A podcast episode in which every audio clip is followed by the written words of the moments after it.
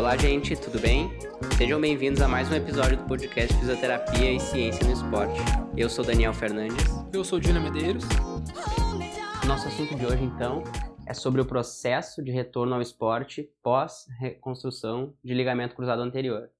A gente vai falar um pouquinho sobre quais são as ferramentas que nós utilizamos para ter a possibilidade de devolver o indivíduo para o seu esporte com completa segurança. Então, é importante que você avalie. Nós estamos martelando a, essa ideia de sempre avaliar o paciente, e essa talvez seja uma das mais importantes avaliações que tu tem nesse processo. Uh, então, acho que é legal a gente começar falando já uh, sobre qual é a definição do retorno ao esporte, uh, o que significa retorno ao esporte nessa fase da reabilitação. Tudo bem, Júlia? Então é muito importante ter clareza do que realmente significa retorno ao esporte. Quando nós falamos retorno ao esporte, a primeira imagem que vem à cabeça é o praticante do determinado esporte no seu ambiente, no, no seu desempenho pré-lesão e tudo mais. Mas é importante diferenciar esse processo de retorno ao esporte em processo de participação, um processo de retorno à participação, o processo de retorno ao esporte, mas ainda num nível de desempenho mais baixo do que o pré-lesão, e o de retorno então à performance, que chamam, que é o retorno aí sim a um nível igual ou melhor do nível pré-lesão, seja no esporte que for. Tá? Então, normalmente nós iniciamos o processo de retorno ao esporte por uma participação. Essa participação, via de regra, se dá através dos treinamentos. Vamos colocar o futebol sempre. O futebol vai ser o principal exemplo, por ser o esporte mais popular no Brasil, especialmente. Depois disso, eu vou ter o retorno ao esporte, ou seja, ele vai fazer os primeiros 15 minutos de jogo dele. E depois disso, o retorno à performance, ou seja, o, o atleta que nós vimos antes da lesão está ali presente com seu desempenho máximo ou melhor que o pré-lesão. E na reconstrução de LCA, então, uh, qual é a tua resposta quando vem aquela fatídica pergunta de quando é que eu posso voltar a jogar? Que é o momento talvez mais esperado por, pelos que, pelo menos, eu e tu atendemos. No nosso ambiente clínico, os pacientes de, final, de, de atletas de final de semana, os pacientes de uh, esportes amadores, eles tendem a a ter uma, uma calma até nesse, nesse processo de retorno ao esporte. Muitos dos meus pacientes têm uma, uma tranquilidade, falam, não, não tem uma super pressa para voltar, eu entendo do processo e tudo mais. No entanto, é importante o, o paciente ter noção do, do time frame da reabilitação e é importante ele ter uma certa pressa. Não que eu vá liberar ele antes, mas ele tem que ter pressa porque daí a gente consegue posicionar o tratamento dele dentro de um período mais ou menos pré-determinado. Que hoje nós sabemos que é de seis meses a um ano, a depender de vários fatores.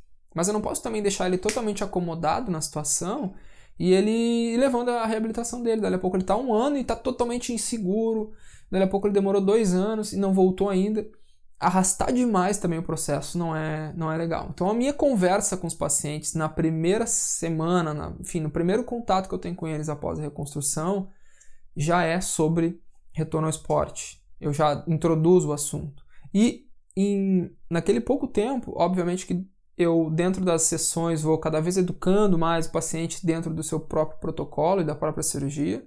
Mas na primeira sessão eu já explico como funcionou a cirurgia, o processo de enxertia ou de ligamentização, de forma básica, mas de forma clara, tentar explicar para o paciente a, como que o enxerto vai se comportar ao longo do período e como que a reabilitação e a musculatura vai se comportar ao longo desse período também. Eu vou precisar de treinamentos específicos para a retomada da função, mas também vou precisar dar um tempo determinado para que o enxerto realmente seja reconhecido pelo joelho, pelo corpo e comece a fazer a função dele de estabilização do joelho. Tá? Então, a minha, a minha resposta quando o paciente pergunta quando eu vou voltar a jogar, eu normalmente dou esse time frame de seis meses a um ano, a depender de alguns fatores que muitas vezes já consigo reconhecer o tamanho do atleta, o peso, a idade do atleta, o esporte ao qual ele quer se submeter. Tudo, todas essas são informações que nós já conseguimos colocar na nossa conta e termos uma estimativa, obviamente, aproximada de quando e como ele vai passar por esse processo de retorno ao esporte. Show de bola. Acho que essa educação é, é realmente também muito importante, porque uh, isso, essa elucidação que tu dá para ele faz com que ele tenha menos ansiedade e consiga levar de maneira fluida o tratamento, né? E essa pergunta é realmente a, a que mais vem e, e tu acaba sempre uh, dando um tempo grande, assim como eu, querendo ou não, uh, porque são muitos fatores a se considerar e tal, e mas a partir do momento que ele entende esse processo, ele fica um pouquinho mais tranquilo com esse, com esse retorno dele ao esporte. E também os pacientes que, que passam pela minha mão, e tenho certeza que pela tua, se tu bota ele a conversar com, com outras pessoas sobre a LCA, é tanta educação e tanta informação que eles conseguem, conseguem conversar muito bem sobre esse tema. E quando é que tu inicia a conversa com eles sobre retorno ao esporte? Porque alguns vêm perguntam muito prematuramente, mas tu dá esse, essa, tu elucida ele dessa forma que tu falou, mas quando eu quero saber quando é que tu começa a falar para ele, tá? Agora nós vamos começar a entrar nesse mundo de preparação uh, para o retorno ao esporte, porque não é simplesmente chegar um dado momento e ele vai retornar ao esporte. É todo um tratamento, toda uma gama de coisas que tu carrega ao longo do teu tratamento que vai ser como se fosse o início dele do retorno ao esporte, quando começa praticamente os deslocamentos, os trabalhos de salto. Isso já é, no meu ponto de vista, um processo de retorno ao esporte ainda pré-participação. Não vai ter participação, mas já é um processo que tu está encaminhando ele e direcionando o teu tratamento para o que ele precisa e as valências que ele precisa para retornar aquele esporte, né? Então eu quero saber quando é que tu inicia uh, essa conversa enfática e de verdadeiro retorno ao esporte, digamos assim. Então concordo que o trabalho mais específico de retorno ao esporte ele começa quando nós começamos os saltos, que são deslocamentos, corrida, que são estratégias mais relacionadas ao esporte realmente. Enquanto isso a gente está antes disso, nós trabalhamos só o alicerce, um bom alicerce para que eu consiga então começar a construção desse prédio em um alicerce realmente estável e que vá suportar todas as cargas que eu vou colocar em cima dele. Mas a, a conversa sobre retorno ao esporte é uma conversa que, na verdade, inicia muito cedo na reabilitação. Muito cedo.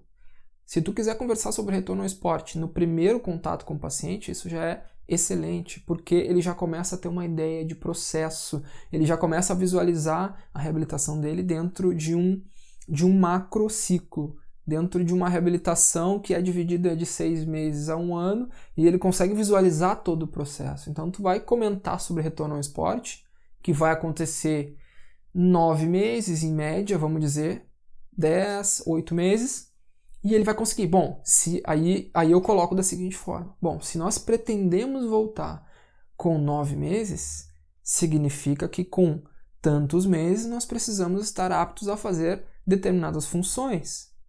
Se eu vou impor a ti determinadas funções, é importante que eu tenha clareza se tu vai suportar essas funções. Como que eu tenho clareza se tu vai suportar essas funções? Avaliação. Então nós temos métodos de avaliação. Como que eu tenho clareza se tu vai suportar a avaliação? Estratégias que realmente vão te deixar prontos e em condicionamento funcional para suportar as avaliações. Então o processo ele é muito metódico e eu sempre repito isso a reabilitação pós-reconstrução de LCA é considerada muito simples, ela é considerada uma reabilitação funcional, quando que na verdade ela não é, muito longe disso. Eu preciso de muitas informações específicas para reabilitar bem um paciente pós-reconstrução de LCA. Então, usem os conteúdos disponíveis para reabilitação de LCA, consumam os conteúdos para reabilitação de LCA, porque ela realmente necessita disso. Se tu sabe reabilitar um paciente pós-reconstrução de LCA do dia um ao seu retorno ao esporte com sucesso, tu sabe tratar praticamente qualquer lesão de joelho, porque ela requer muito conhecimento fora do conhecimento só de reabilitação funcional, de recuperação de amplitude e tudo mais.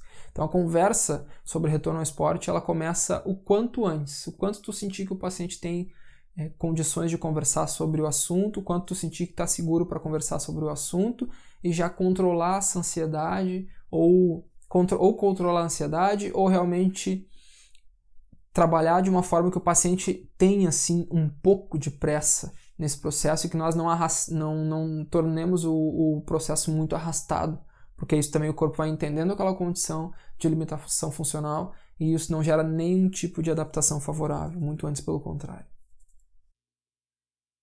Muito bom. E qual a diferença do atleta amador para o atleta profissional nesse processo uh, de retorno? Tu acha que os dois têm que executar e executam tudo da mesma maneira? Uh, o modo com que eles veem o retorno ao esporte é o mesmo, não é? Muito bom. Então, eu não posso. Aqui eu tenho que sempre colocar a minha experiência. Eu acho que usar o conteúdo disponível para reabilitação de LCA, eu acho que fazer cursos sobre reabilitação de LCA é fundamental para tu ter o direcionamento realmente na tua reabilitação. Mas o que te dá realmente a possibilidade de praticar fisioterapia baseada em evidência é ter conhecimento prático.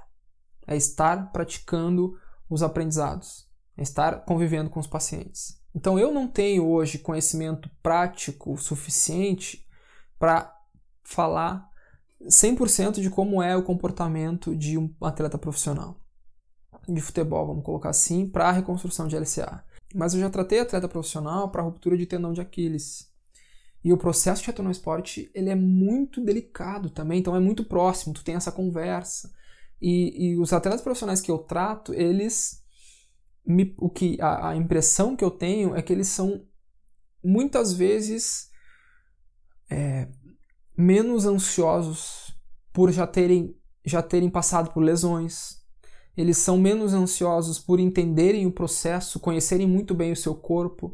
Então, eles, eles realmente têm uma, uma, uma noção muito maior do processo de reabilitação. Óbvio que existe, vão existir atletas de todos os perfis, mas essa é a impressão que eu tenho de atletas profissionais. Até alguém que trabalha em clube profissional ou categoria de base tem uma, uma percepção diferente, por favor, deixa aqui nos comentários, fale com a gente, vamos conversar sobre isso, porque é uma experiência legal para nós também. Porque a nossa atuação ela é 99% clínica, 95%, vamos dizer, por cento, com atletas de subprofissional ou atletas amadores realmente.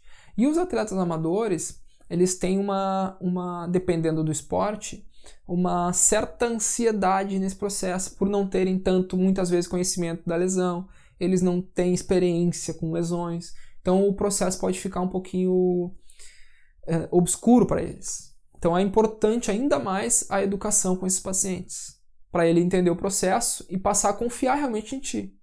Quando tu vai tratar um, uma reconstrução de LCA, tu precisa, fisioterapeuta, passar ou educador físico que pega um, uma reabilitação de um treinamento mais, mais avançado, tu precisa, precisa pa passar credibilidade para o paciente para que ele confie em ti, para que ele confie que tu sabe do que tu está falando, para que ele confie nas tuas estratégias, nas tuas avaliações.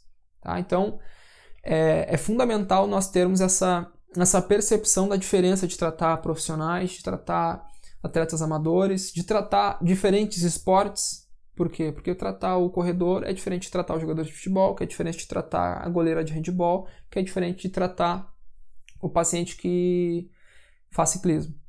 Tá? Então, eu tenho percepções diferentes. Alguns vão ter mais ansiedade, outros menos ansiedade, mas é importante entender as minúcias de cada perfil para tentando moldar o tratamento e moldar a conversa também de retorno ao esporte com esses pacientes o que eu vejo da, de principal diferença entre atleta amador e atleta profissional é eu atendo uh, tenho na minha prática clínica alguns alguns pós-operatórios de reconstrução uh, de ligamento cruzado anterior, principalmente em atletas profissionais de futebol feminino.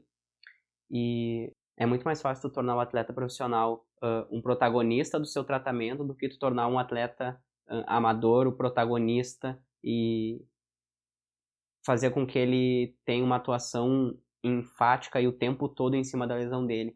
O atleta profissional, acredito eu que por conhecer muita gente na sua volta ali, muitos colegas que foram se lesionando, tu acaba vivendo o dia a dia de muitas lesões, né? Porque querendo ou não, tu pode não estar tá machucado ou nunca ter machucado, mas tu passa na física, dá uma olhada em, em quem está operado, em quem não está, em quem está tratando uma lesão, então eles acabam conhecendo as lesões. Então eles sabem, e talvez seja isso que torne eles menos ansiosos nessa questão de retorno ao esporte do que o atleta amador.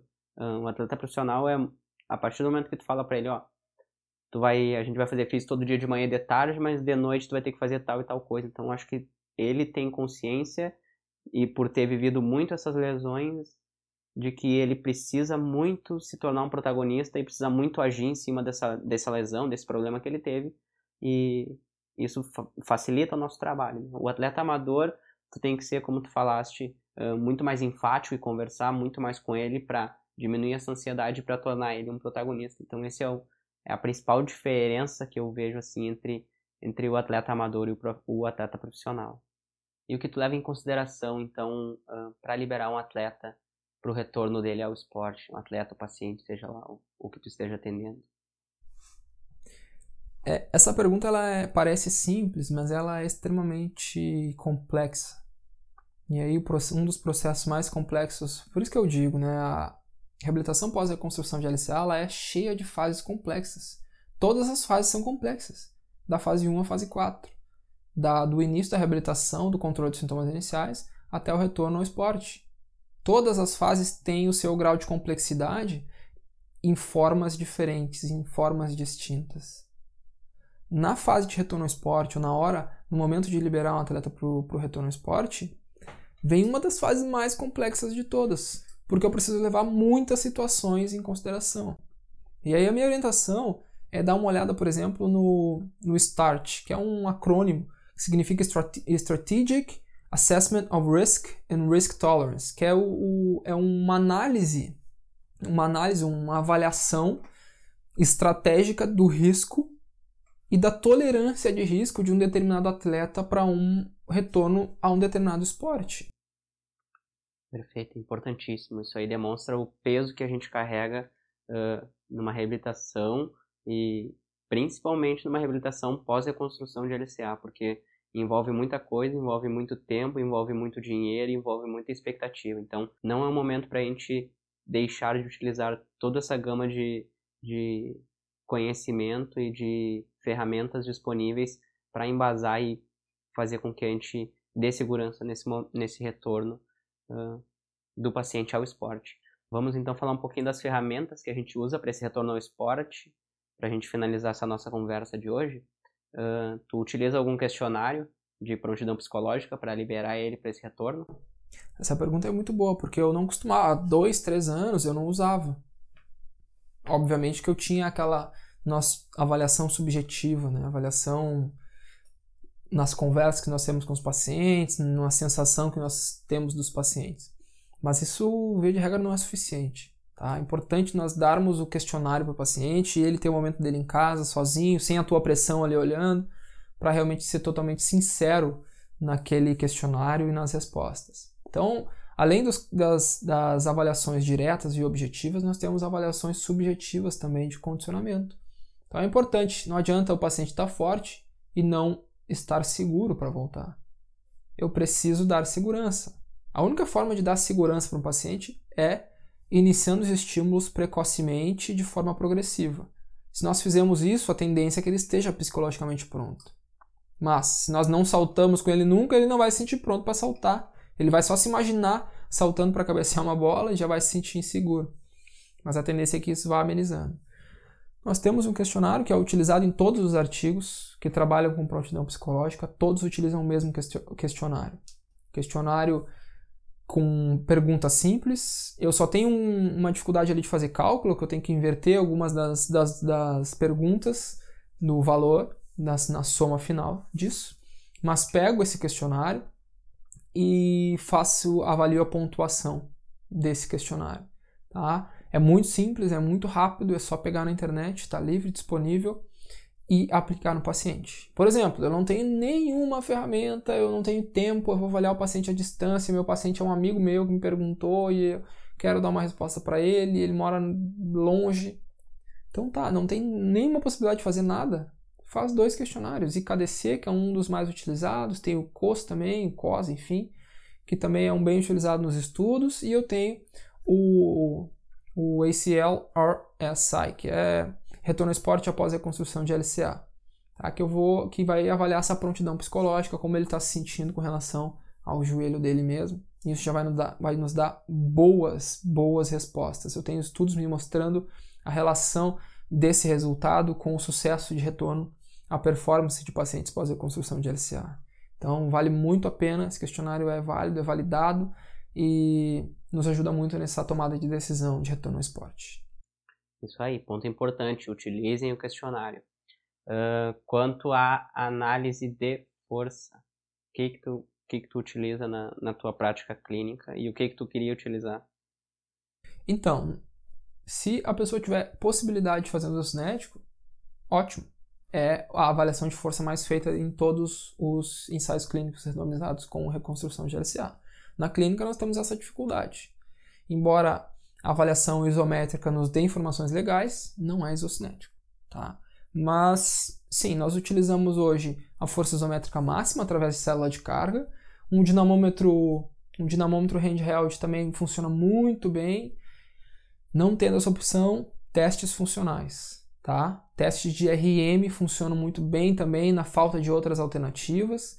Então, o importante é achar uma alternativa para avaliar. Não consigo, não tenho máquina para fazer o RM. Pede para o cara fazer o máximo de afundo que ele puder com uma perna e o máximo de afundo que ele puder com a outra perna. Testa a resistência, não é bem a força, é a resistência, mas já é alguma informação, já é algo. Ah, mas não é validado, ninguém. Tudo bem, gente, mas não larguem o paciente de qualquer forma. Se ele consegue fazer 10, 10 repetições de afundo numa perna e 40 na outra, algo tem ali. Algo tem de déficit funcional, de resistência muscular, de talvez de falta de, de controle motor, enfim, eu não vou saber ao certo que está errado, mas eu com certeza terei mais, mais precaução, por exemplo, para liberar esse atleta para retornar ao esporte. Então não usemos da desculpa de não termos materiais para não avaliar os pacientes, né? Lembrando que esse podcast a gente faz também para auxiliar quem está na sua prática clínica. E é importante salientar que a gente entende que nem todas as condições de todos os fisioterapeutas estão no mesmo nível ou uh, têm acesso a grandes uh, equipamentos. Então, uh, isso é muito importante. Ter, é importante tu ter a informação. É importante, talvez não seja a melhor possível, mas essa informação é melhor do que não ter nenhuma e tu tá num limbo ali de incertezas. Uh, Hope Tests utiliza? Hop Tests, com certeza. Os Hop Tests eles têm uma, uma significância bem importante, especialmente para o paciente que, para os terapeutas que não têm condições de fazer teste de força. Eles não são substitutos dos testes de força, de forma nenhuma. Mas são testes que tu consegue basicamente aplicar em qualquer lugar. Tá? Tu não precisa de nada, a não ser 2, 3 metros de espaço. Tá? Utilize os hop tests, acho que isso é bem interessante, especialmente para avaliar também em forma indireta a prontidão psicológica, para avaliar questão funcional. Nós temos algumas precauções que nós temos que levar em consideração com relação aos hop tests. Acredito que nós vamos fazer algum conteúdo mais específico com relação aos hop tests no futuro, mas eles têm que ser utilizados. Tá? Eles estão sofrendo algumas críticas ultimamente, mas eles têm que ser utilizados. Todos os artigos utilizam os hop tests. Todos, basicamente, que avaliam critérios de alta em paciente pós-reconstrução de LCA. Então não seremos nós que vamos parar de usar os hop tests. Tá? Eles funcionam muito bem e nos dão ótimas informações do, da prontidão desse paciente para retornar ao esporte ou não. E além de tudo isso, eles são simples, de simples execução e de simples entendimento. Então, não tem desculpa para não utilizar. Então tá, pessoal, esse aí foi a nossa conversa sobre o retorno ao esporte, uma conversa bem completa. Esperamos que vocês aproveitem e desfrutem. Qualquer dúvida ou qualquer sugestão ou crítica, é só nos mandar mensagem. Estamos aí dispostos a, a trocar ideia. Um abraço e até a próxima.